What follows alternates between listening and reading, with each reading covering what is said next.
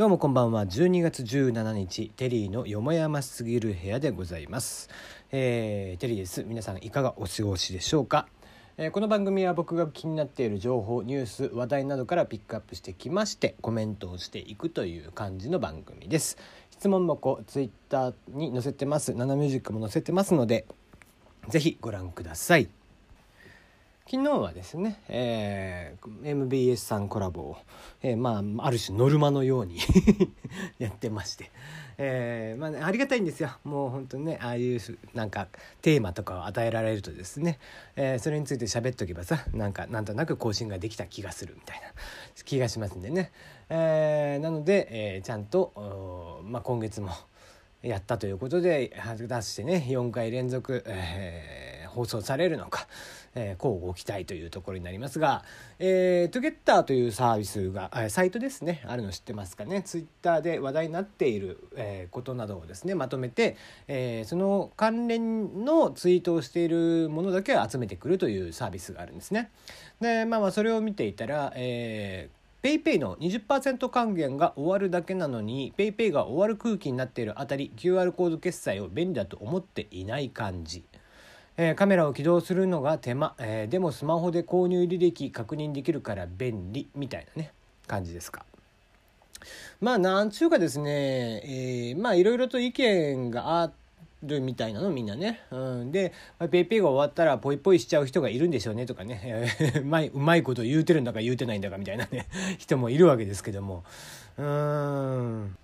まあねそのペイペイとかがねそのお店側も面倒くさいだろうみたいな意見もあったりするし、えー NFC まあね iPhone とかにもついている NFC ですよ、まあ、フェリカも日本にはあるんですけども、えー NFC という非接触端末での決済ですね。うん、でそちらがあるから、まあ、別にそっちがあるからいらねえんじゃねえのみたいな話もあったりはしてんの。うん、まあそれはそれで正しいんだわ。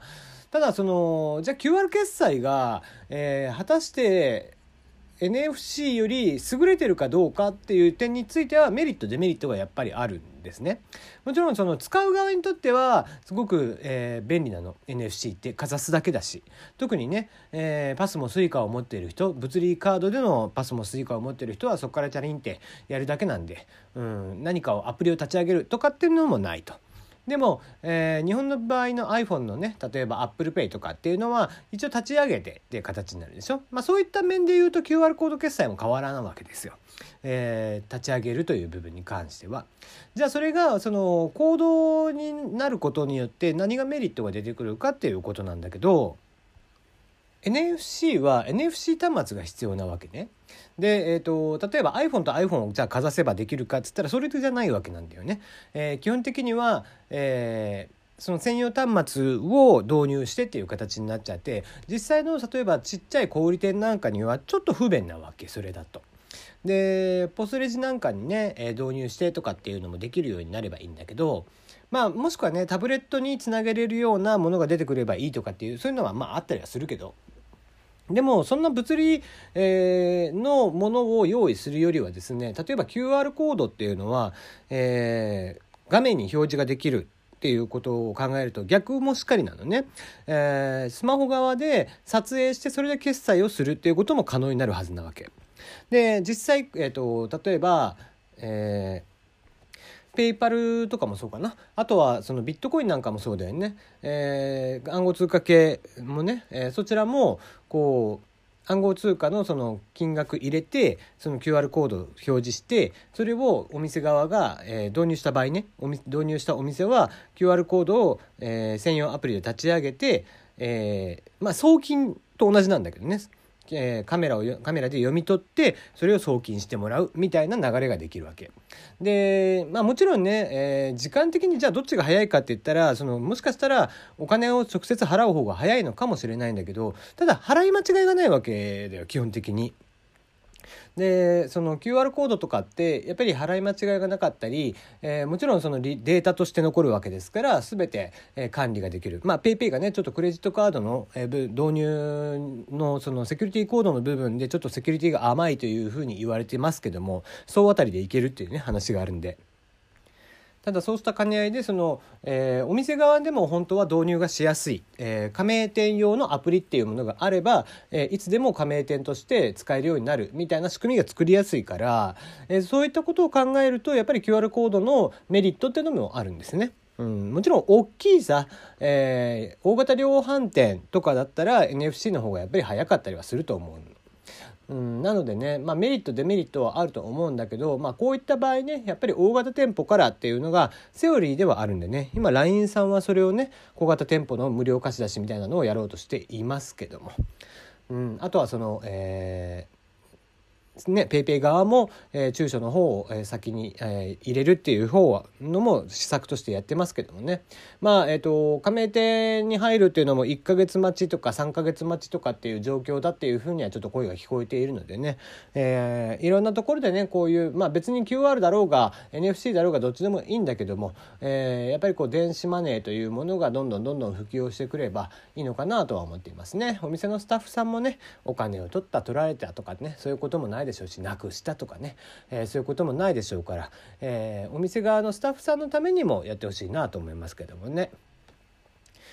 さて、えー、1年間スマホを触らない代わりに1000万円もらえるというキャンペーン。こちらをコカ・コーラが開始しています、えー、これはアメリカなのかな？うんえー、ビタミンウォーター公式ツイッターアカウントにですね1年間スマートフォンのない生活に10万ドルを支給ということで投稿されました。えー、ルールはですね、えー、スマートフォンやタブレットを使用しない他人のスマートフォンやタブレットなどスマートフォン、えー、などをとにかく使用しないと。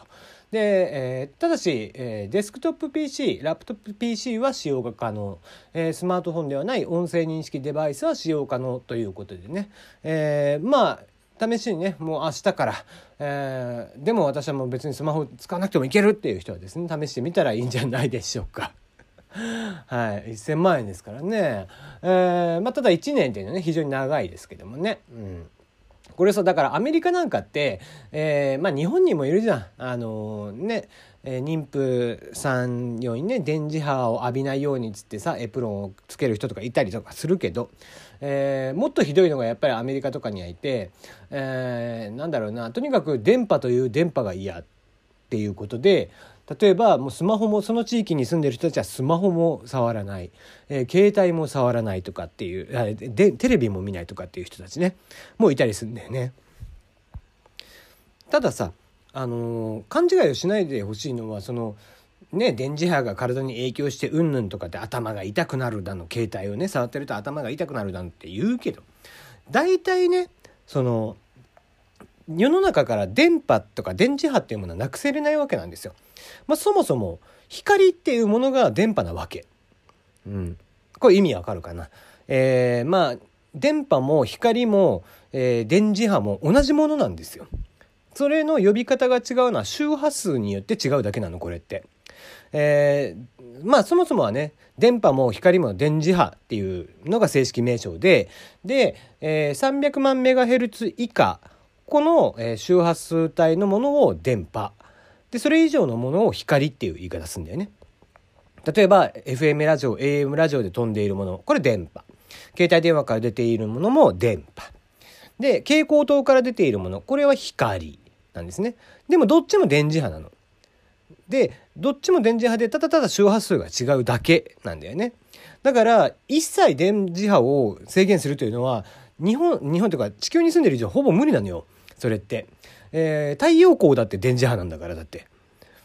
ね、あのそう考えるとですねその電磁波を浴びると頭が痛くなるだのとかっていう人はただただそいつが頭がおかしいっていうだけの話ね。ただのまあ気違いだったっていう、えー、ことなんですがね、えー、まあそういう人には皆さん是非ならないでいただきたいな。だからビーガンとかも一緒だよね。なんかね。お肉一切食べないって言ってね、えー、お肉だけじゃないって。もう生きとし生けるもの全てダメだから卵とか牛乳とかもダメって。じゃあお前植物はどうすんだよって土でも食っとくのかって話になるんでね、えー、おバカさんばっかりだなって思いますな。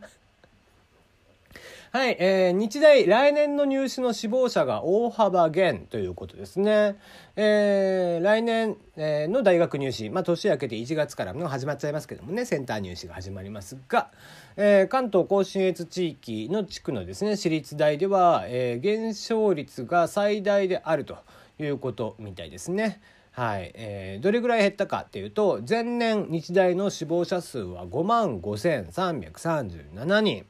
えー、来年度は来年はですね、えー、各学部合計で4万857人ということで約26%も減少したそうです。えー、26%の日大が減少っていうことなんですけどもこれどれぐらいの金額になるかっていうと日大の受験における、えー、収入っていうのが30億って言われてます。なのでおよそ、えー、7から8億ぐらい、えー、減るんじゃないかとは言われてますね。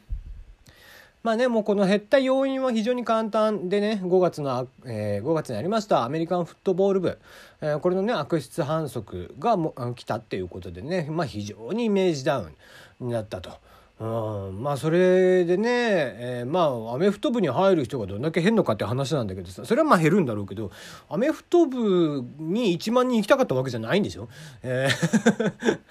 でも26%も減るんだなと思いますね。まあ片や片やこっちはダメかなと思ってるのが東京医科大。えー、こちらの死亡者数もですねだいぶ減りまして1784人、えー、前年が2317人だったため約23%の減少です。はい。えー、関東甲信越地域にある、えー、死亡者1000人以上の私立大学で2割超えの減少率となったのはこの2校だけでした。東京医科大はね、えー、この、えー、受験者数が減ったということで、えー、かえってですね倍率が上がってるという話もあるんです。まあの偏差値とかの問題なんだと思うんだけど。で、えー、かえって入学率が、えー、結構難しくなっているということなんでねまあちょっとそれも皮肉な話だなという気はしていますがね、えー、全国の私立大医学部なんかはねまだ、えー、数字が出てきてなかったりもしますのでこちらも引き続き注目ですね。